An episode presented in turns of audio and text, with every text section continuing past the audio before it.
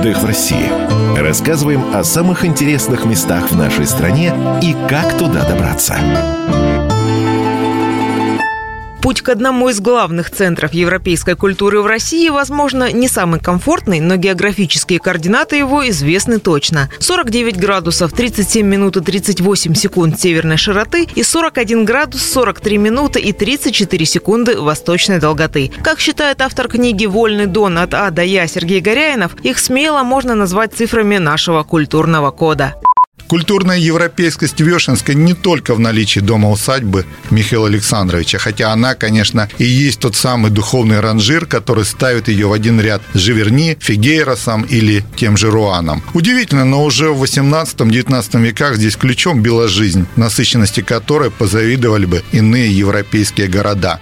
Знаменитая компания «Зингер» не считала зазорным устроить в Вешках свое правление и бойко торговала не только известными всему миру швейными машинками, входившими в приданное донских казачек, но и косилками, веялками, баранами и прочей аграрной техникой.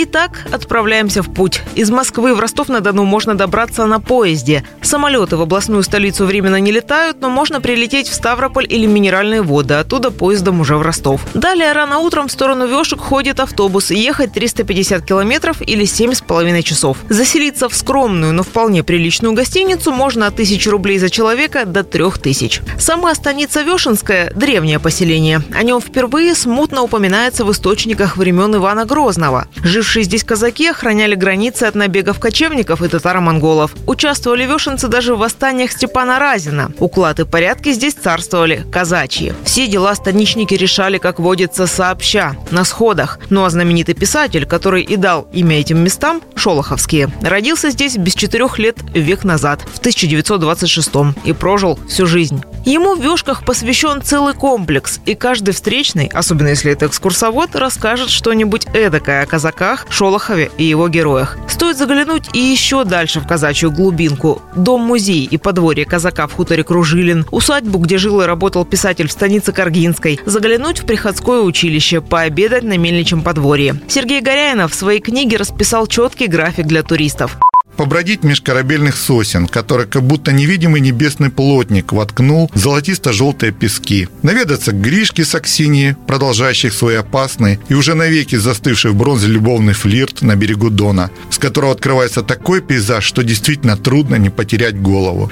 Отдельное удовольствие – спуститься на пляж и взять лодку. С воды на Дон Батюшку открываются неповторимые виды. А еще со всей области едут сюда в санаторий, поправить здоровье посреди соснового леса. Грибники же направляются на тихую охоту. Ну а главные события разворачиваются в конце мая во время фестиваля «Шолоховская весна», когда дворы утопают в аромате сирени.